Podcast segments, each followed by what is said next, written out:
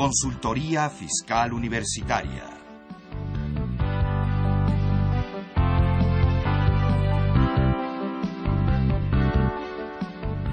Un programa de Radio UNAM y de la Secretaría de Divulgación y Fomento Editorial de la Facultad de Contaduría y Administración.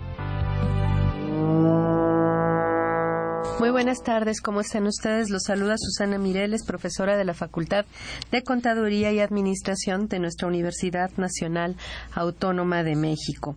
Pues eh, de nuevo con ustedes, con mucho gusto de estar eh, en este programa nuevamente. Eh, como saben ustedes, es un programa que en los que los conductores eh, nos distribuimos los temas y pues bueno, contenta de estar de regreso aquí en estos micrófonos. Eh, están con nosotros eh, para la realización de este programa que cuyo tema va a ser devoluciones y compensaciones de saldos a favor en general de IVA, de ISR particularmente. Están con nosotros pues maestros de nuestra facultad que ya sabe que tenemos pues buenos alumnos porque tenemos buenos maestros. Entonces, para muestra está un botón y aquí tenemos al licenciado en Contaduría, certificado y especialista fiscal, José Padilla Hernández. Bienvenido, maestro. Muchas gracias, Susana, por la invitación. Con todo gusto de estar aquí con ustedes. Él es catedrático y coordinador de la especialización en fiscal de, nuestra división de estudios de posgrado en, nuestra facultad y del programa de asesoría fiscal gratuita de la misma institución. Así es que ya sabe, ahorita está aquí el responsable del área de asesoría fiscal gratuita. Nos va a comentar en qué consiste este programa pues para que usted sepa que no está solo en este asunto de los impuestos, también está la Facultad de Contaduría acompañándole y tratando de resolver sus problemas. Y también está con nosotros otro maestro que también es colaborador eh, pues importante de este programa.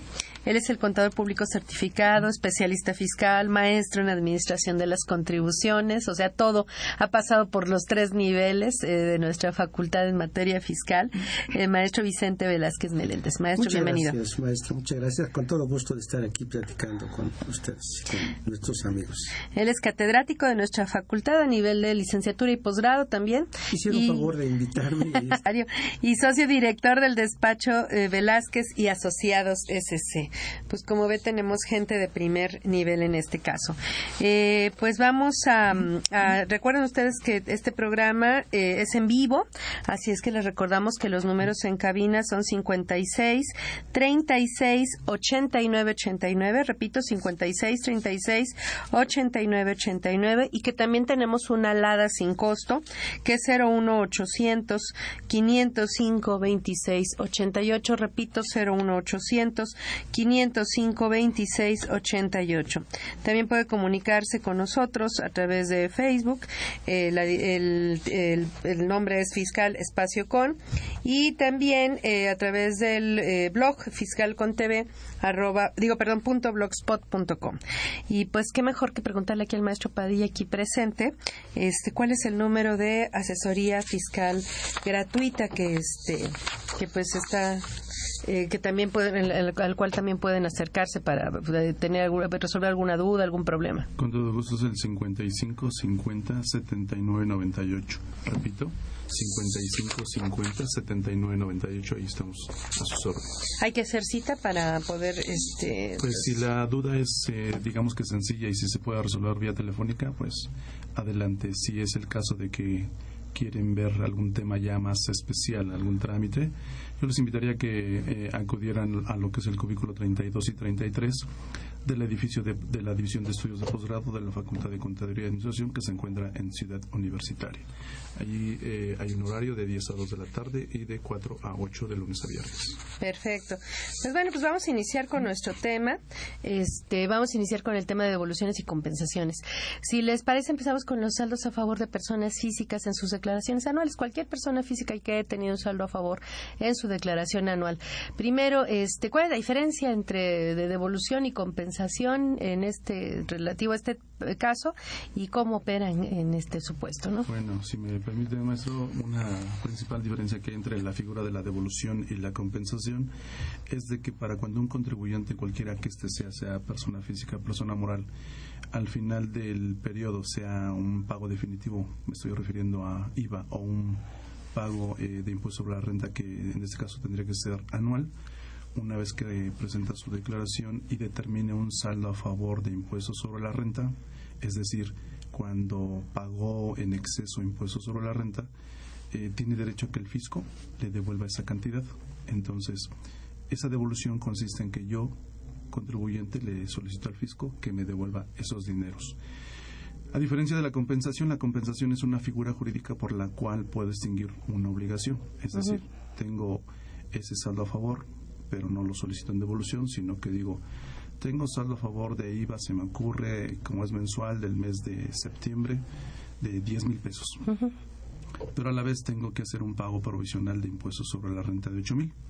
La ley me permite hacer una compensación y de esta manera extingo la obligación que consiste en pagar 8 mil pesos de impuestos sobre la renta eh, utilizando ese saldo a favor de IVA eh, de 10 mil pesos y aquí me resultaría un remanente. Entonces, la diferencia es devolución, solicito, compensación es para extinguir un impuesto que tengo que pagarle. Y se vale mezclar impuestos uno contra otro, no hay ningún problema. Así es, en términos del artículo 23, siempre y cuando eh, sean de, impuestos, federales, distintos a los que se causen por la importación.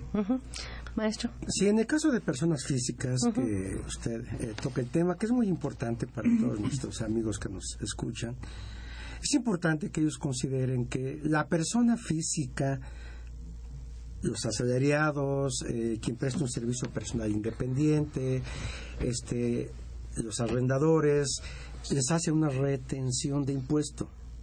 La persona a la que le presta servicios tiene que hacer una retención. Generalmente decimos que cuando los cálculos están bien hechos, no debiera existir ninguna diferencia. El cálculo mensual tuviera que ser o tendría que ser igual al cálculo anual. No me tendría que dar diferencia. La gente dirá, oye, pero en mi empresa generalmente sale a favor o sale a cargo. Bueno, ahí tendríamos que revisar exactamente qué está pasando. Eh, me tocó prestar servicios para una empresa muy importante en México, tiene alrededor de 50 mil empleados, y el encargado de la determinación de impuestos iba haciendo una determinación mensual para que al final del ejercicio saliera en cero. Si veía que por algún pago o alguna circunstancia se movía la base, él iba ajustando para que al final le dieran cero. Entonces, en el caso de los asalariados, bueno, esa sería la situación. Esa sería la situación. Ahora, entonces diría el asalariado, entonces no tengo saldo a favor, no sé porque la mecánica que nos señala la ley del impuesto sobre la renta al final del año o del ejercicio me permite aplicar unas deducciones personales. Aquí tenemos que decir que hay deducciones personales y deducciones autorizadas. Para el asalariado solamente tiene derecho a deducciones autorizadas, personales, personales que son gastos médicos, dentales, hospitalarios, de funeral, transporte escolar, colegiaturas, donativos, aportaciones al SAR, esos, esas erogaciones que hace un asalariado, eso le genera un saldo a favor. Tenemos al trabajador que la señora tuvo el bebé, que tuvo una operación, que los niños, la señora o él estuvo enfermo, fueron al médico particular y hay que pedir el comprobante fiscal. Es importante. Y además también hay que ver cómo lo pagó, ¿no? Porque ahora para pedir los saldos a favor les piden que los, los estados de cuenta de donde salió el dinero para pagar, para que se hayan pagado con cheques nominativos. Sí, últimamente se ha complicado un poco para ellos. Anteriormente la forma de pago no era importante. Para este año, ya con la, entrada total del comprobante fiscal digital y requisitos de las deducciones, es importante. No, y en el caso también de las colegiaturas, que ahí sí es requisito especial de que tienen que estar pagadas con cheque nominativo y no sé qué, les están solicitando los estados de cuenta para ver que efectivamente se pagaron de esa forma. Y en el comprobante tienen que venir los datos de estudiantes, Además, etcétera. Así es. Entonces, al final del ejercicio, la persona física presenta su declaración en abril. Al ingresar o al integrar sus deducciones personales, pues oh, agradable sorpresa, eso nos genera un saldo a favor. el cual, que vamos a tocar en esta ocasión, pues hay que solicitar devolución. ¿Eso cómo se hace primero? Bien, la persona física, en el caso de asalariados, eh, presenta, eh, bueno, Primero, él tiene obligación de presentar una declaración anual si tiene ingresos superiores a 400 mil pesos, si prestó servicios en forma simultánea a dos o más patrones, si dejó de trabajar antes del 31 de diciembre. Hay situaciones que le obligan a presentar su declaración anual. Pero una persona que no llega a ese nivel de ingresos, que no tiene esa obligación de presentarla, pero tuvo los gastos que ya mencionamos, los personales, las puede hacerlo, personales. puede hacerlo. Y aquí quiero hacer un paréntesis. Hemos dicho que las empresas tendrían que ayudar a sus trabajadores. ¿Qué les cuesta poner en la ventanilla de pago, eh, junto al reloj checador, en el mes de diciembre, un aviso en donde diga si vas a presentar tu declaración anual porque tuviste gastos eh, personales, porque tienes obligación de presentarla, comunícalo al contador de la empresa presentando un aviso y diciendo que a lo mejor en las últimas nóminas podrían ya llevarles el machote así de sí o no y la firma y, se acabó firma y le pone sí o no exactamente. Para que fuera más más fácil no más para fácil y hay que ayudar al trabajador en esa parte. Hemos dicho el obrero el campesino el señor que está con la pala el martillo qué sabe de estos temas fiscales él es gente decente y no sabe de estas cosas. Entonces pues habría que apoyarle con un comunicado y decir, oye, puedes presentar tu declaración anual. Entonces, al informar al patrón que va a presentar su declaración anual, el patrón tendría la obligación de entregarle una constancia en donde viene el total de ingresos y el total de retenciones que le hicieron durante el año. Y con esa información, el trabajador si él lo puede hacer, se mete a la página de internet del SAT. Hay dos, para este año 2014, hubo dos formatos para presentar la declaración anual, uno muy sencillo y uno un poquito más complejo. El trabajador se puede meter al sistema sencillo, e ingresa los datos que están en la constancia ahí le pone que quiere, le indica que quiere solicitar la devolución, pone el número de, clave, la clave con B grande, de 18 dígitos que le proporciona el banco, el nombre del banco y automáticamente en este año, yo no sé por qué tanta prisa, en 5 días, en 15 días, en un mes máximo, los trabajadores tenían su devolución en su cuenta. algunos. algunos. bueno, ¿qué más, este, por ejemplo, yo recuerdo que las declaraciones que se presentaron en el 2013, eh, yo creo que la autoridad fiscal también ya está preocupando por hacer más asequible el manejar un programa de cómputo.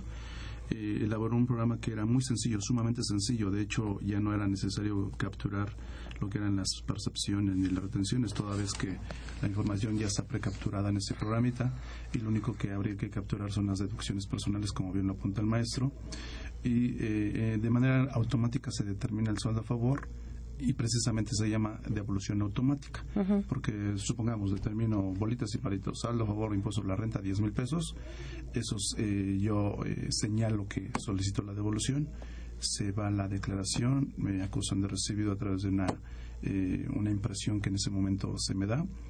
Y como bien lo comenta el maestro, en 5, 8, 10 días ya se tenía el saldo a favor. Eh, cuando habían cantidades ya considerables, eh, tenías que firmar con tu famosa firma electrónica. Ahí vamos con todo eso. A ver, pero una, una este, eh, pregunta, el problema, bueno, una observación nada más. El programa este se dio a conocer ya en abril, ¿no? Sí. Eso fue lo malo. Digamos que el, tiempo en el que se dio a conocer el programa para las, para las declaraciones anuales, que nos dio poco tiempo, vamos, para revisarlo y aprender a manejarlo, ¿no? Digamos que fue lo malo, pero la verdad es que una vez explorado, fue, fue, un, fue una buena. y que también tardaron en subir la información de los de las constancias de percepciones y retenciones, ¿no? Como que fue paulatino, a los primeros días todavía no estaban todos, etcétera, ¿no? Les, les presumo ahí en asesoría fiscal gratuita elaboramos 500 declaraciones de personas físicas asalariadas. Para ustedes fue una maravilla, ¿no? Porque les facilita mucho el trabajo, se hace más rápido. Sí, el programita, la verdad es que en dos patadas salía la, Ya que quedó. Sí, exactamente. Entonces, la verdad es que por eso los invitamos a que recurran ahí a asesoría fiscal gratuita. Eh, se hacen los trámites eh, fáciles. Hoy día los programas son sencillos. Eh, no cualquier este obrero puede manejar una computadora porque hay muchos de ellos que ni siquiera lo saben prender. Entonces, pues yo creo que sí, eh, aquí la, la Facultad de Contaduría preocupada por estas situaciones, por eh, darles un, prestar un servicio social, pues aquí está asesoría fiscal. A ver, tengo varias preguntas. Primero, el maestro, bien dijo el maestro eh, Velázquez, dijo, bueno, eh, la, obligación del trabajador de avisarle al patrón que va a presentar su declaración anual, que el y, recomienda, eh, como puntualmente lo señaló, que, que eso se lo facilite el patrón, diciéndole al patrón, pues pregúntale, ¿no? De una vez contéstame, firma y se acabó. ¿Qué pasa si el trabajador no supo, no, tuvo un patrón que le facilitó la vida, no supo y no, no presentó ese aviso y después se da cuenta que pues podía haber tenido un saldo a favor, sobre todo porque además están pagando intereses por créditos hipotecarios, que este que pues eso también les generaba un saldo a favor fuerte, ¿no? Las experiencias que se dieron hace algunos años fue precisamente de que el caso clásico, una persona que no, no rebasa de 400 mil pesos al año, eh, no está obligada a presentar su declaración anual. En consecuencia, no, pues, no sabía. Y luego por ahí puede ser el caso de que le dicen, oye, pero presentaste tu declaración anual, pero te conviene porque tienes deducciones personales, estás pagando un eh, crédito hipotecario, entonces te conviene porque cuando tú hagas el cálculo te va a resultar un saldo a favor. Entonces el trabajador se frota las manos y dice, oye, pues voy a hacer la declaración. Resulta que omitió la, ese aviso con el patrón, el patrón hace el cálculo anual de por salarios, se envía la información y luego el trabajador tiempo después presenta su anual y el fisco lo que se vio hace algunos años es de que le decía, oye, ¿qué crees, Chaparrito? Que el, el patrón presentó tu declaración por tu cuenta, ¿no? Es, decir, hizo el ajuste.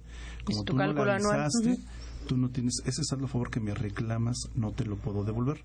Se llegó al grado de que estas personas tuvieron que ir al Tribunal Federal de Justicia Fiscal Administrativa para solicitar a través del juicio que esos dineros se le devolvieran. Efectivamente, el tribunal resolvió en favor de los trabajadores, toda vez que la ley en ningún momento dice que el hecho de omitir ese aviso se traduce en que no te van a devolver. En consecuencia, a través de la sentencia, el fisco se vio en la necesidad de devolverles dichas cantidades. Ya tiempo después la autoridad, pues ahora sí yo creo que para lavarse, curarse en salud, dice, emite un criterio interno en donde dice que el hecho de que no hayas presentado el aviso no es, no es suficiente como para que se te niegue esa devolución. Entonces, Ahora, no pasa nada. Aquí hay un problema técnico. Yo creo que en la práctica eh, las autoridades y los tribunales siempre tienden a apoyar al trabajador. Pero, como menciona el maestro Padilla, el patrón hace un ajuste al, impuesto de, las personas, de cada persona. Por lo tanto, él ya determinó una cantidad a cargo o una cantidad a favor. Y además ya la ley señala que, el patrón puede aprovechar, compensar, aplicar ese saldo a favor de los trabajadores. Entonces, digo, técnicamente eh, tendríamos que hacer algo para, o la autoridad tendría que hacer algo, porque no puede ser que el patrón compense el saldo a favor y al trabajador le devuelvo el saldo a favor. Aquí estamos ante un problema técnico que, de alguna forma tiene que resolverse. Yo creo que es muy fácil decir vamos a defender al trabajador y que le devuelvan sus cinco mil pesos, tres mil pesos. Pero tienen que avisarle al patrón. Pero oye, y el patrón también aplicó el saldo, aquí hay un problema de esa Tendría que avisarle a la autoridad en todo caso, ¿no? Tendría que, sí, yo creo que no es tan fácil, ¿no? Pues, Tendríamos que hacer todo un proceso de información para efecto de que la autoridad, a la autoridad no se le viera duplicada la devolución de ese saldo o la aplicación del saldo. Más que un problema técnico, yo considero que sería un problema legislativo, ¿no? Porque se tendría que reformar la ley precisamente para evitar esas situaciones, porque efectivamente cuando se determina un saldo a favor y el patrón hace uso de ellos para compensar, y luego por el otro lado el patrón. o sea, lo que hace el patrón es dejar de quitarles el impuesto al trabajador porque tenía ese saldo a favor que él había calculado y le está dejando de quitar impuesto en sus en sus nóminas. Y por otro lado el trabajador ya pidió la devolución. Así es, o bien este, puede ser el caso de que lo haga en el ejercicio inmediato, siguiente. Y por otro lado el trabajador, oye, le dice al fisco, devuélveme mi dinero, pues evidentemente por eso se, se entiende que no quiera devolver, pero bueno, eso no está en manos de la autoridad. La ley dice que el hecho de que no hayas presentado el aviso, ello no quiere decir que no te tengan que... Sí, pero tiene que haber un control de los saldos a favor en ese en ese caso, ¿no? Y bueno, y otro tema que comentaron también hace rato y que me gustaría detenerme un poquito es eso del uso de la fiel para las declaraciones anuales, ligado a lo que son los saldos a favor, ¿no? Hay una regla de relación con el monto del saldo a favor sujeto al uso de la fiel, ¿no? Así es. Hace mención de que cuando cierta cuando el saldo a favor de impuestos sobre la renta de rebase de cierta cantidad son el año pasado fueron 13.970 pero eh, después en la en la primera resolución de modificaciones a la miscelánea que salió el 13 de marzo del, de este año este sacaron una regla que fue la regla para nuestros amigos contadores la 1231 de la resolución miscelánea 1231 en esta en esta regla se estableció que si el monto a favor no excedía de 40 mil pesos, que entonces este no tenían, eh, perdón, si, si, llegaba a 40 mil o mayor, era cuando tenían que usar la fiel. Sin, eh, si, entonces ya no se aplicó el límite de los 13.970, sino fue con de, hasta 40 mil, hasta menos de 40 mil, eh, no tenían que utilizar la firma electrónica para firmar su declaración. Claro. Sí, será el pequeño detallito. Aquí también se presenta que resulta que en el mes de abril todo el mundo quiere cita para solicitar la fiel. pues sí, ajá. Y, eso fue lo que ocurrió en este caso, ¿no? Sí, y estamos mencionando que hay gente que no tiene conocimiento de estos temas. No es tan fácil para ellos. Eh, tuve que asistir al SAT en esos días por los asuntos de la fiel y las claves, etcétera. Y la verdad es que eran unas filas en, aquí en Hidalgo 77 impresionantes. Entonces sí se complica la, entrega de documentos. Ahora, lo que debiera hacer si la empresa quisiera apoyar a sus trabajadores y a la gente que está en estos supuestos, ir informando, ¿no? Para que la gente se vaya preparando. Cuando llegue el mes de abril, que es el la fecha de la presentación, ya no existiera ese problema. Pero luego resulta, maestro, que luego ni el mismo contador de la empresa está informado, entonces, ¿cómo van a informar a los trabajadores? Bueno, este año se les vino todo encima por el cambio, la, la eliminación del régimen de pequeños contribuyentes, el nuevo RIF, que ahora ya necesitaban la fiel, los, los pequeños no tenían fiel hasta antes, ni necesitaban tenerla. Entonces se les vino encima toda la cantidad de gente con, los, con el uso de la firma electrónica, ¿no? Bueno, ¿y qué pasa? Bueno, todo esto fue así como ideal, ¿no? Ya este pidió. Ah, perdón, nada, a hacer una pregunta antes relacionada con lo que comentaba José, este de que si no le avisaron al patrón y, pidieron su devolución y el que el SAT les devuelve aunque no hayan le hayan dicho al patrón no le hayan dicho al patrón que iban a hacer su cálculo anual este podrían presentar trabajadores que en años anteriores este que pensaron que habían perdido su saldo a favor porque ya le habían dicho al patrón que habían hecho este que iban que el patrón iba a hacer el cálculo anual y ellos de hecho no sabían que tenían pensaban que no tenían deducciones personales y luego se dan cuenta que pues por lo menos los intereses por sus créditos hipotecarios que sí estaban pagando esos intereses y tenían esos créditos que por lo menos eso lo podían haber aplicado en su declaración anual y generar su saldo a favor podrían presentar sus, complementarias o normales o qué sería en ese caso, la respuesta categórica es sí. De hecho, ahí en asesoría yo me permití eh, girar una circular en donde hice precisamente mención de eh, podrán determinarse un saldo a favor de impuesto sobre la renta por el hecho de tener deducciones personales y hice mucho énfasis en lo que son los intereses eh, reales por créditos pues muchas personas, eh, de muchas personas presentamos declaraciones de varios ejercicios. Sí. Y el dinero les llegó sí, sin sí, ningún problema. Entonces, la verdad es que la gente, bueno, muchos profesores, mucha gente externa a la universidad estaba muy agradecida allí con nosotros porque se les recuperó dinero de hace algunos años. Sí, sí, sí, la verdad. De los, cinco, de los cinco últimos años. Pues eso es una maravilla, porque sí, y, lo presentaban como declaraciones normales, porque, ajá, sí. Sí, porque nunca la, nunca se presentó. Como, entre, como tal, nada fue el cálculo anual que hizo el patrón, ¿no? Bueno, esa es una pregunta, y la otra pregunta, bueno, todo suena ideal así de pido la devolución y me devuelven, pero muchos casos en los que piden una cantidad y les devuelven una parte, o, este, o de plano no les devuelven. sí, nos hemos enterado en la práctica de muchos casos. Uno de ellos, que fue muy curioso, era, le contestaron al contribuyente que porque tenía muchos gastos médicos. es que tienes muchos gastos médicos. Y dijo, Todos bueno, somos muy sanos. Dice, ¿qué son muchos? ¿no? ¿Hasta qué grado? ¿Hasta qué grado son muchos? Ahora, está contemplado dentro de la misma, el mismo Código Fiscal de la Federación, que es la autoridad a llevar a cabo la revisión de los comprobantes, de los conceptos que generan el saldo a favor. Observa que no puede o que no debe entregar todo el importe, pues obviamente entrega una parte. Y eh, el depósito que se hace al contribuyente, en estos casos, pues va a ser por una cantidad inferior. Si él pidió 20 mil pesos, se va a llegar el depósito por 15. Ahora, ¿qué hemos hecho en ese caso, en la práctica? Pues volver a hacer una nueva solicitud pero ese, el primera, la primera se hizo, de, digamos, a través del formato de declaración anual. Esta segunda. Sí, perdón, la primera la hicimos en la declaración que requieres. Nada más palomear que voy a pedir devolución, ¿no? Y nos llega un saldo inferior. Dijimos que en el ejemplo era de 20 y llegaron 15. Me faltaban 5. Dijo, ahora tienes que hacer un trámite por separado en el formato de devoluciones y presentarlo ante la autoridad y nuevamente con los comprobantes y este solicitando la diferencia.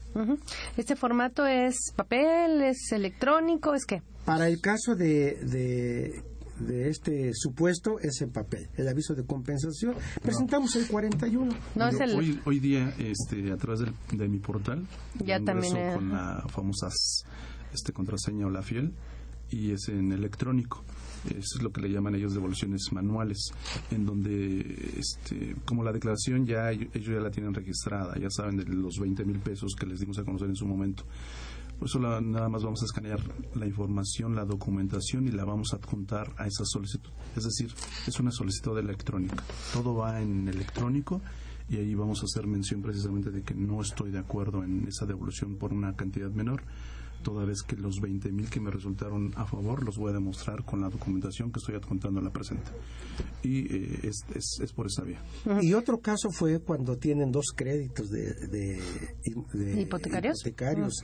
También solamente está considerando la autoridad un crédito, no considera los dos. Entonces dice, si tienes dos créditos, nomás te voy a considerar uno. Pero eso es discutible, ¿no? Porque este, eh, son créditos. A veces puedo tener dos organismos que me están coacreditando este, para la compra de un solo inmueble, porque el, hasta donde recuerdo es por, inmueble y que el monto del crédito no exceda tal cantidad. Pues la explicación de la autoridad para estos casos fue que solamente valía un inmueble y la persona no le devolvieron la cantidad. Pero en ese caso, perdón, esos dos créditos sean relacionados con dos inmuebles. Con dos ah, inmuebles, con dos inmuebles, dos créditos de dos inmuebles. Es decir, no se vale tener a la esposa y a la casa chica. Exactamente, no se vale de a dos. Entonces, ¿cuál era el punto en este ejemplo? Era un crédito de Infonavit y un crédito independiente eh, con, una, institución. institución bancaria. Entonces, tuvo que elegir el contribuyente más alto y ese fue el que se ingresó. Ahora, el contribuyente en esos casos nos decía, ¿qué hago? Bueno, pues ya mencionaba ustedes, maestra Susana y el maestro José, pues vamos a juicio, porque no hay un tope en la ley del impuesto sobre la renta que me indique que solamente debe ser por una casa, por un inmueble. Eh, pero bueno, el, cliente o el contribuyente no lo aceptó este y bueno entonces eh, está el programa de devoluciones automáticas que se opera a través de la declaración anual y simplemente marcando el cuadrito devolución o compensación Ajá. ese programa eh, digo puede ser que sí en principio me aplique y que ya vimos que a lo mejor no me devolvieron porque consideran que necesitan más documentación este probatoria o porque nomás se les ocurrió que no. Pero me imagino y desde que hay casos en los cuales ese programa de devoluciones automáticas definitivamente no es está este no es aplicable no lo no lo no lo no lo permiten como tal no para ciertos tipos de saldos a favor. En este caso eh, creo que también está en la regla 1 2 3 1 no en este caso. Y son eh, cuáles cuáles son los supuestos eh, nos estamos refiriendo a impuestos. O sea, ¿en qué caso no te van a devolver automáticamente en, tu declaración anual de impuestos sobre la renta? Ajá. Cuando te refieres a cuando las cantidades rebasan de cierta cantidad. Sí, por ejemplo. Ajá. 100 mil pesos, ¿no? 100 mil pesos para asalariados, ¿no? Y 150 mil para los demás casos.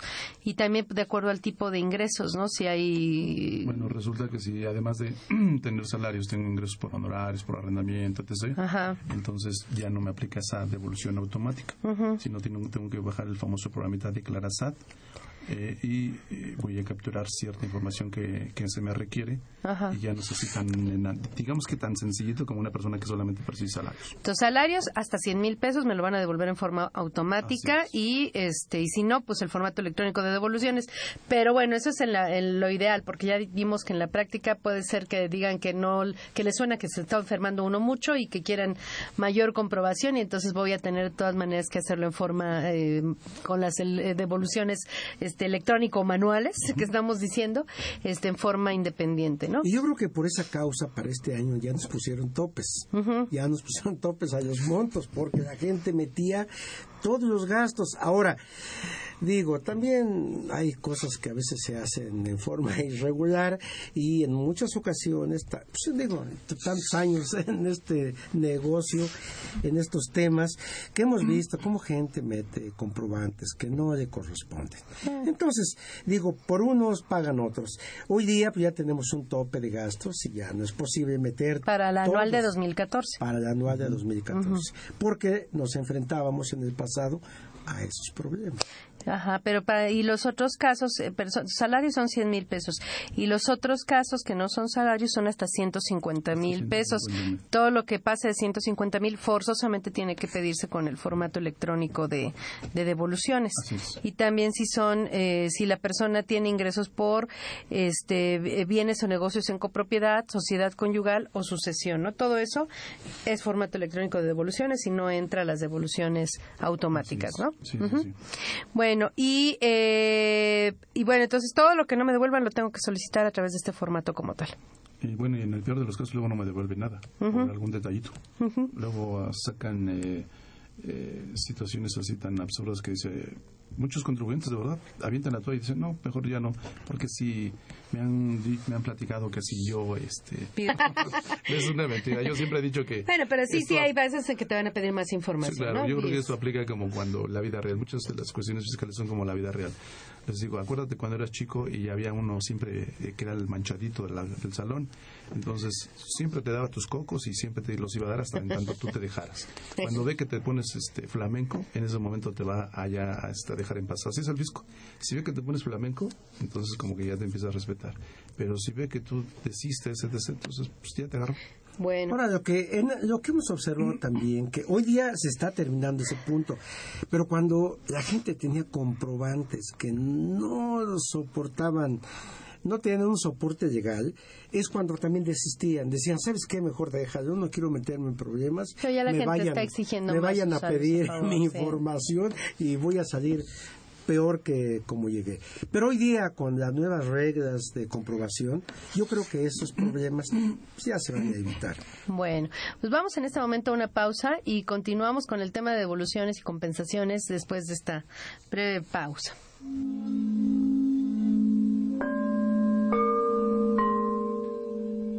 muchachita que eras, brevedad, redondez y color, como en las esferas, que en las rinconeras de una sala ortodoxa mitigan su esplendor. López Velarde. La Facultad de Contaduría y Administración de la UNAM y la Escuela de Emprendedores Sociales te invitan a la Feria Artesanal de la Esfera Navideña UNAM Fonart 2014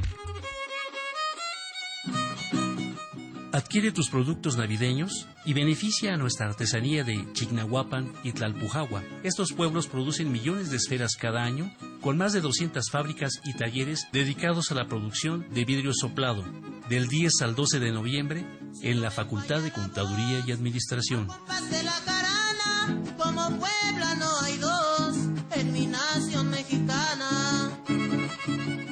Artesanía, tradición y cultura en esta feria. Apoyemos al comercio justo y formal. Xignahuapan y Tlalpujagua, pueblos de la esfera en la Facultad de Contaduría y Administración.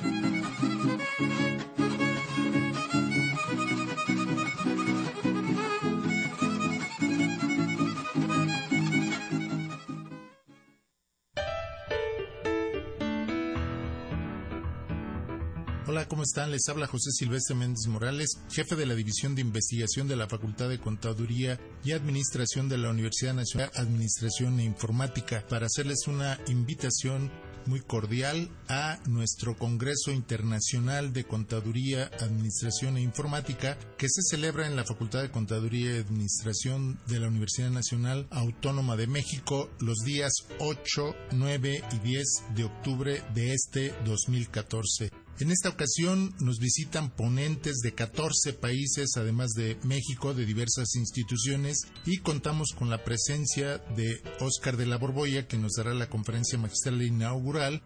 También la conferencia magistral de cierre nos las dará Teotonio dos Santos, teórico de la dependencia, muy importante para todas nuestras disciplinas Y Alfredo Jalife el jueves nos dará una conferencia magistral sobre la crisis de la globalización. Los invitamos a que asistan a este importante congreso de investigación. Sobre todo ustedes se dedican a la cuestión fiscal. Es muy importante su participación. También los invitamos a que consulten en la página de internet de la facultad. Está el congreso y está todo el programa de las actividades de los tres días. Muchas gracias.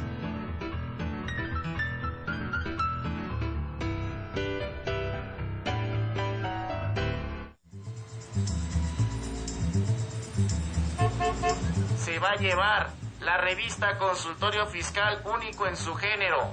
Aquí encontrará los artículos y sugerencias en materia contable, fiscal y administrativa. Ahora Consultorio Fiscal, desde la calle, más cerca de ti. Esta es su información caliente, señor, señora. Con más de 25 años en publicar artículos, noticias fiscales y opiniones de especialistas. Señora, es útil para el empresario, el contador, el administrador o la persona física. En ella encontrarás todo lo del SAT, IVA, ISR, Infonavit, prestaciones, testamentos, contabilidad electrónica, ley aduanera, medios de defensa, lavado de dinero, pensiones IMSS, ISTE, aguinaldos, miscelánea fiscal, entre otros temas. Acérquese, la tengo en colores: azul, rojo, verde, naranja, todo para los gustos de la damita del caballero. Suscríbete en www.consultoriofiscalunam.mx o comunícate al 5610-1355 y 5622-8310. También en publicaciones arroba correo punto fca punto unam punto mx. A usted, señor, que está a punto de jubilarse, venga y adquiera la revista Consultorio Fiscal. Consultorio Fiscal.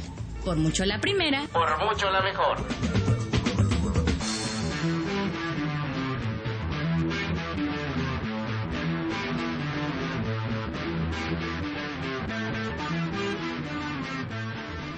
Pues ya estamos de regreso. Eh, nuestra facultad les va a regalar cinco revistas del eh, ejemplar número 603 de la revista Consultorio Fiscal. Simplemente llámenos y llévese un ejemplar de la revista Consultorio Fiscal 603 que trae ya datos sobre la iniciativa de la Ley de Ingresos de la Federación 2015, el paquete económico, eh, un artículo sobre empresas productivas del Estado, además pues de otros temas, este, pues todavía estamos, están hablando de hecho de la contabilidad electrónica, entre otros temas de interés. Y eh, pues suscríbase, suscríbase a la revista. Recuerde que puede hacerlo de manera electrónica a través de la dirección http publishing.fca.unam.mx.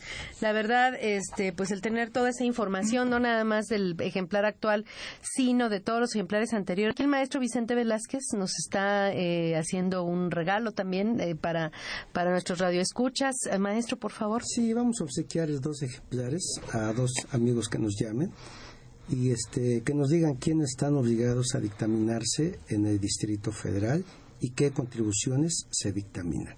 Por eso solo hecho se obsequiarán a dos amigos un libro cada quien del nuevo libro del eh, estudio práctico del Código Fiscal del Distrito Federal y Código Financiero del Estado de México 2014. Con todo gusto. que usted es el autor, además, eh, digo, hay que, hay que decir eso.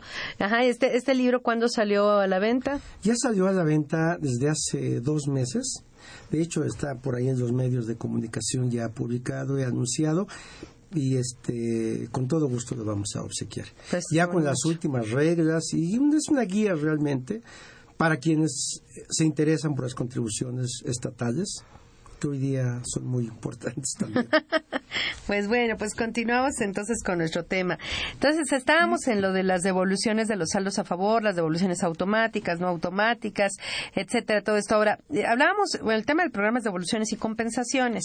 Eh, en este mismo formato de declaración anual, en lugar de decirle al fisco, oye, devuélveme, yo le pude haber eh, dicho, voy a compensar, simplemente es marcar uno u otro cuadro porque yo pensé que iba a tener impuestos contra los cuales aplicar ese saldo a favor.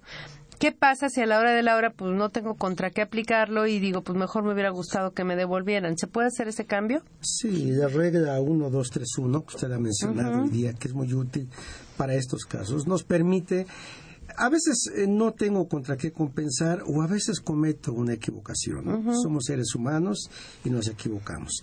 Entonces ya taché un cuadro en vez de eh, tachar el otro. Bueno, pues yo creo que en forma práctica, ¿qué hacemos cuando tenemos algún error en la declaración? Presentamos una, una complementaria, una declaración complementaria y entonces ahora sí cruzo el recuadro eh, que voy a utilizar. Si era compensación, pues tacho compensación. Si era devolución, cruzo devolución. Mediante una declaración complementaria. Pero si ya puse devolución, no puedo cambiar a compensación, porque a lo mejor ya está en trámite mi devolución. Puedo cambiar de compensación a devolución. De compensación a devolución. En el caso de devolución a compensación, pues híjole. Sí, ahí sería, ahí no, no podría ser. Pero de compensación a devolución, sin lugar a duda. Lo puedo hacer. Eh, algo sobre compensaciones, maestro Padilla. Bueno, aquí. vamos a iniciar. También del saldo, a favor, del saldo a favor de personas físicas, ¿no? Claro. Bueno, evidentemente que una persona física que obtiene ingresos por salarios, siempre de los siempre le conviene devolución.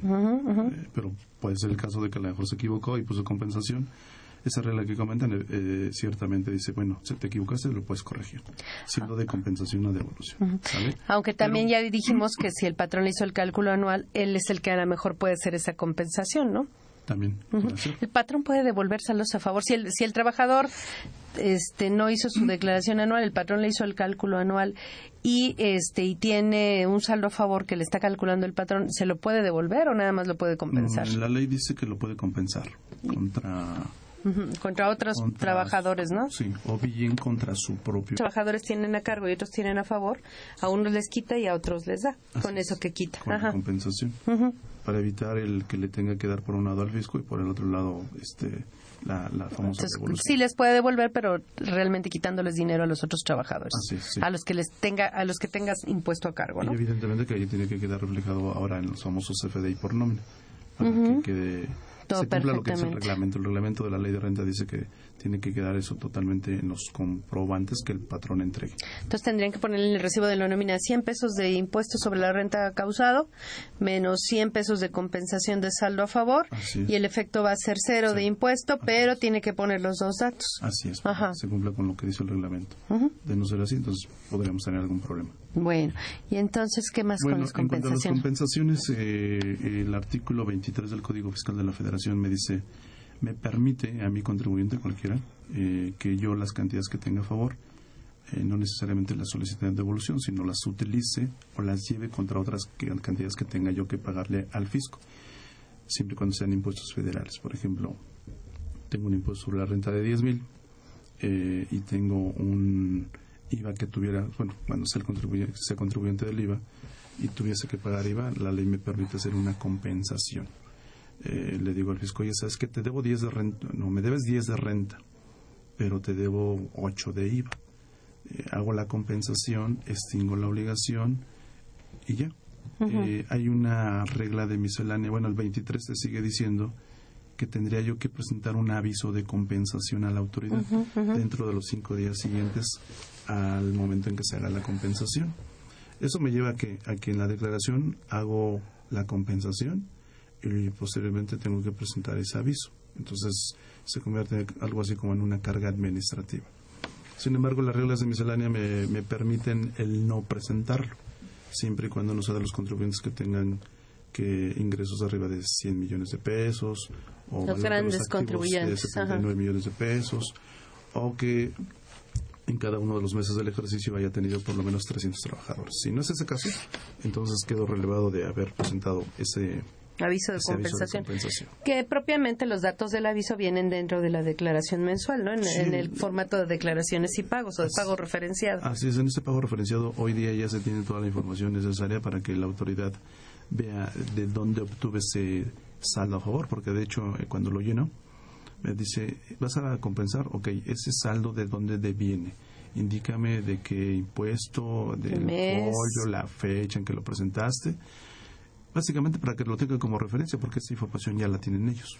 Nada más es como un dato informativo de, que él compruebe que efectivamente ese saldo que yo presumo de que es a favor, evidentemente que existe. Sobre este punto, maestra, está la regla 1234, 1.2.3.4, que nos señala que los contribuyentes que presenten sus declaraciones de pagos provisionales a través del servicio de declaraciones y pagos, eh, podrán no presentar el aviso de compensación. Dice, pero bueno, no es para todos los contribuyentes grandotes que mencionaba el maestro, que tengan ingresos acumulables superiores a 100 millones de pesos, activos superiores a 79 millones, o les hayan prestado servicios un promedio de 300 o más trabajadores en forma mensual, esos sí tendrán que presentar el aviso de compensación. Esta regla nos hace esa precisión. Y sobre este punto me vine preparado para ese tema, porque creo que es un tema relevante. Eh, hay estudios de todos, de todos, eh, de muchas instituciones referentes al aviso de compensación de saldos a favor. Y la discusión es, ¿es un requisito de forma o es un requisito de fondo? Unos tribunales han dicho que es un requisito de forma. Si tú no presentas el aviso, no pasa nada. Te tienen que devolver. El, no, de no, compensación. tienes que compensar. Vale la no pierdes tu derecho a la compensación. Y vale la compensación. Porque es grave. Te van a Que- multar en todo caso, eso En sí. todo caso, me van a aplicar una multa por no haber presentado que la multa aviso. por la no presentación de los avisos es que 10 mil, 15 mil pesos Sí, más o menos. ¿no? El artículo 82 del, del Código Sí, es una multa cara, ajá. Es una multa cara. Pero la compensación puede ser mayor, podemos estar hablando de millones de pesos. Entonces, realmente los 15, 20 mil pesos de multa comparados con los millones de pesos, eh, pudiera ser no relevante. Pero entonces dicen algunos tribunales, oye, ¿es un requisito de forma o es un requisito de fondo o de procedencia? Algunos dicen que eh, es un requisito de forma, que el hecho de que yo no presente el aviso de compensación no afecta mi compensación. Me aplicarán la multa, pero no afecta la compensación. La compensación vale y tiene que darse por un hecho de que ya se hizo y no debo pagar la contribución a cargo con la cual compensé. Que eso es algo muy recurrente en las autoridades hacendarias que luego, como no se presentó el aviso, dicen, no, ya no es válida, ya no existe la... Oye, pero, pero ¿y entonces qué hago con mi saldo a favor, no? Y hay argumentos de tribunales que eso es cierto, que eso está bien, porque dice, te estamos imponiendo dentro de los los requisitos de la compensación, el hecho de que presentes el aviso. Y el argumento es, ¿en qué momento la autoridad se entera que hay una compensación? Cuando tú le presentas el aviso de compensación. Así es el argumento. Que eso es discutible porque los formatos discutible. tienen desde tanto de pagar 100 pesos menos compensación de saldos a favor 100 pesos. O sea, en realidad a través del formato de declaración les estoy informando que va a compensar y el aviso es un extra para los datos de origen del saldo a favor. No ¿no? obstante, dice, el código te lo establece y yo me voy a enterar que estás compensando cuando me presentas el aviso de compensación. Y dice el, otro tribunal Que están opina en contra, que opina en contra, dice no, este aviso de compensación es de forma. Por lo tanto, no afecta la compensación.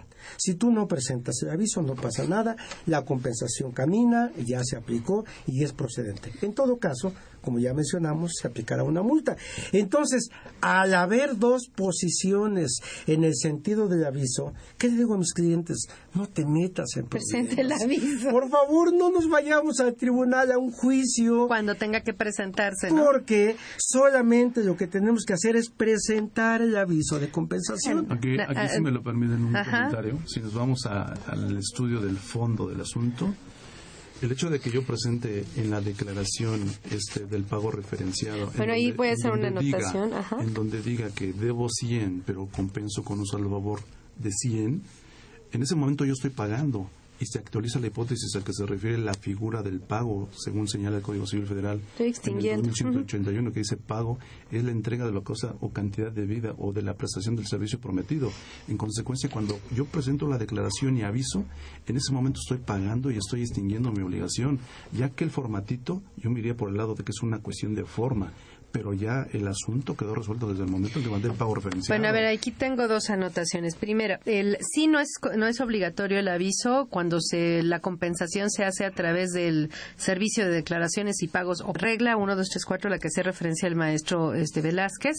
Se las voy a leer. Dice, los contribuyentes que presenten declaraciones de pagos provisionales a través de este servicio en las que resulten saldo a cargo y opten por pagarlo mediante compensación de saldos a favor manifestados en declaraciones de pagos provisionales y definitivos presentados de igual forma a través del servicio de declaraciones y pagos quedarán relevados de presentar el aviso de compensación. Entonces, aquí el único punto es que el saldo a favor se haya originado en otra declaración del pago referenciado para que entonces no exista la obligación del aviso de compensación.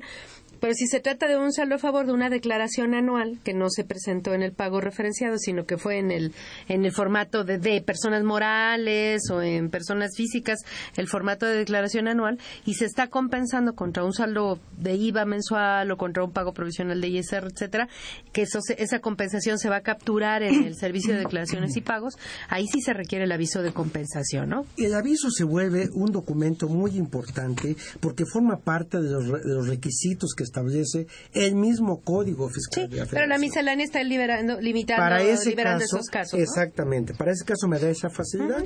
Me soy de acuerdo con esta regla. No me presentes el aviso. ¿Por qué? Porque utilizas eh, la forma de, de servicio de declaraciones y pagos. Pero tiene que ser el origen y la compensación tiene que darse así en es. declaraciones el y saldo pagos, a ¿no? favor y el saldo a cargo. Tiene que derivar de este sistema de pagos. Ok.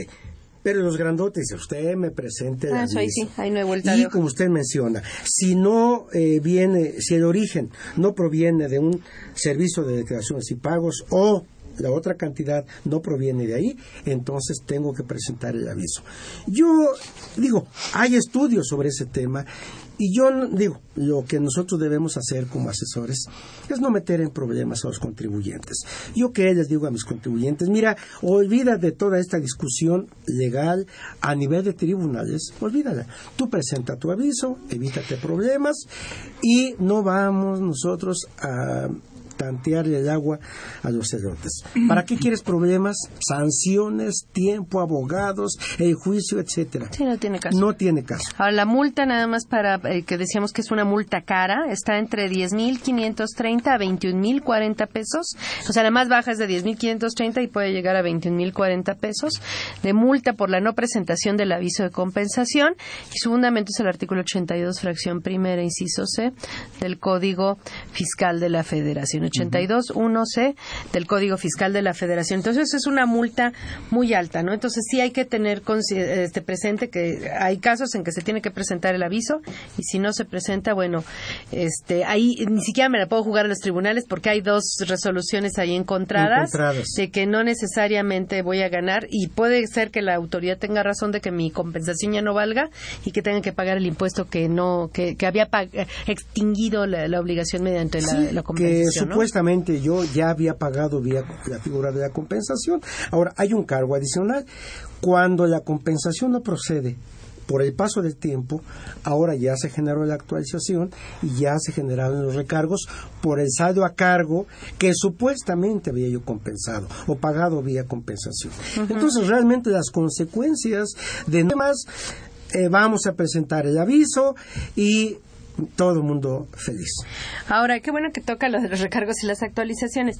¿Qué pasa si tengo un saldo a favor, por ejemplo, del mes de enero de IVA? De saldo a favor de IVA del mes de enero o saldo a favor de la declaración anual de ISR que se presentó en abril. ¿Y qué pasa si en, eh, lo voy a compensar contra un pago de IVA del mes de mayo? En ese caso, este, vamos a suponer que la compensación la hago hasta octubre en este mes, ¿no?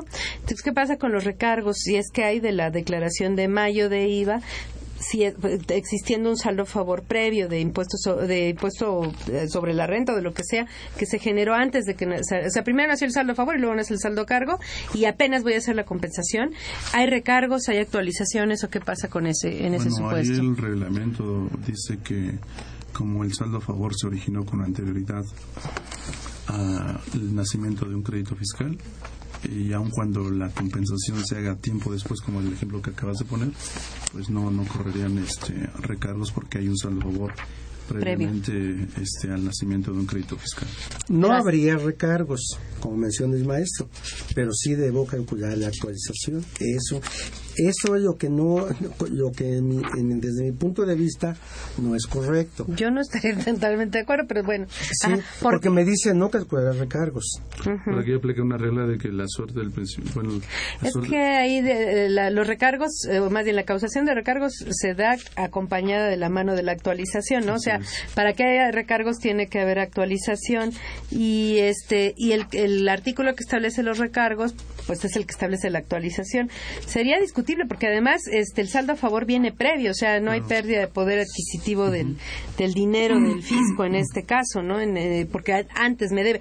Claro que también es importante precisar que es, esto de que no causa recargos es siempre y cuando el monto del saldo a favor sea mayor Ah, o igual al saldo a cargo, ¿no? al saldo Ajá. a cargo. Sí, yo creo que es discutible, como usted lo menciona. Sin embargo, a la lectura, a lo que está escrito en, en- en nuestro Código Fiscal, pues solamente me exime del pago de recargos. No habla de actualización. Y cuando yo tengo una cantidad a cargo y que no se cubrió en su oportunidad, también el Código señala, el artículo 23, que yo debo actualizarlo y pagar los recargos correspondientes. Entonces, ahí hay un punto de discusión. Ahora, usted mencionaba que el saldo a favor de IVA se generó antes. Sí, que hay un saldo a favor antes y uno después, ¿no? Ajá. El criterio, hay un criterio en materia de IVA que nos señala que cuando es a la inversa, que el saldo a cargo sale primero y luego el saldo a favor, ahí en forma muy extraña puedo compensar el IVA contra IVA. ¿Por qué digo en forma extraña? Porque el IVA contra IVA es acreditable. Es acreditable. Que esa es otra figura que no hemos este, mencionado, no mencionado. Porque estamos hablando de sal- compensación, devolución de saldos a favor, pero también existe la figura del acreditamiento del saldos a favor. Pero en este caso habría compensación, que es nuestro tema. IVA contra IVA hacia atrás, hay una compensación. Y obviamente, pues ahí eh, debo calcular, ahí sí debo calcular los recargos y actualización desde que se generó el saldo a cargo hasta la fecha en que se generó el saldo a favor. Ahora, eh, y eso es importante, yo puedo tener el cálculo de los saldos a favor en papeles de trabajo, pero los saldos a favor no existen si no se presentan los avisos o las declaraciones en las que consta el saldo a favor, no, ¿no? ese tema es, es- es crucial. Que es ese sí, ese, bueno, vamos, ese es lo que ocurre en la práctica, es el ¿no? tema crucial, porque todo el mundo dice, oye, ¿desde cuándo voy a actualizar mi saldo a favor? Yo pagué equivocadamente en el mes de enero de 2013. ¿Lo puedo actualizar desde el mes de enero? El cálculo, el impuesto se calcula por ejercicios, sí. ¿Cuándo presentaste el anual? En marzo 2014. Lo actualizas de marzo en adelante. Oye, pero yo pagué de más en enero 2013, en febrero 2013, no importa. Como, la- como se calcula el impuesto por ejercicios, de marzo 2014 en adelante va la actualización del Y saldo ahí a está hablando de un tema que, que además pone en la mesa, que es el caso de los saldos a favor por pago de lo indebido, que es otro tema además, ¿no? Sí, porque hay, no lo No lo mencionamos, pero bueno. Pero hay pago de indebido y saldo a favor. Ajá, no es Pues bueno, mismo. pues eh, ya se nos acabó el tiempo, desafortunadamente. No sé si quieren agregar algo, ya nada más para cerrar, maestro Padilla. Pues yo creo que aquí solamente estar al pendiente de los saldos a favor para cuando eh, ya eh, presento la declaración, ¿no? Toda vez que el artículo 22 del Código Fiscal de la Federación señala que los saldos a favor prescriben en los mismos términos del crédito fiscal en español, que si tú en cinco años no los reclamas, perdiste tu oportunidad. Yo lo que les quiero decir a mis amigos es que revisen sus declaraciones de los últimos 10 años, que hagan una revisión de sus papeles de trabajo, de sus declaraciones. Nos hemos encontrado en la práctica que hay saldos a favor olvidados Sí, que no sí se cierto. han aprovechado. Eso es y luego le muy pregunta al contador, oye, aquí sí. tienes cantidades a favor. Ay, es que tengo otras cosas que hacer. Estoy preocupado con la contabilidad electrónica y no veo mis saldos a favor. Yo les recomiendo revisen las declaraciones, revisen papeles y si hay cantidades a favor, aprovecharlas. Pues muchas gracias a los dos, maestro José Padilla, nuevamente gracias. Y recordemos que pues ahí tenemos el servicio de asesoría fiscal gratuita de nuestra facultad como un servicio de, a la sociedad, ¿no? Y del cual usted dirige desde hace mucho tiempo. Y maestro Ve- Velázquez, pues nuevamente gracias. Mañana vamos a estar en televisión con este mismo tema. Prometemos ahora sí empezar por distinguir eh, los pagos de lo indebido de todo lo demás. Eh, y los invitamos a que nos sintonicen este programa la siguiente semana para seguir hablando del tema de devoluciones y compensaciones. Nos agradecemos a nuestros invitados por acompañarnos. Esta fue una producción de Radio UNAM. En los controles técnicos estuvo Socorro Montes. Gracias en la producción por parte de la Secretaría de Divulgación y Fomento Editorial de nuestra facultad, Nezahualcóyotl Jara, Lucía Ocaña y Araceli Adriana Mayén Esquivel. Pues la FCA les agradece a los conductores invitados de este programa, quienes participan en forma honoraria. La opinión expresada por ellos durante la transmisión del mismo refleja únicamente su postura personal y no precisamente la de la institución. Hasta luego. De Contaduría y Administración.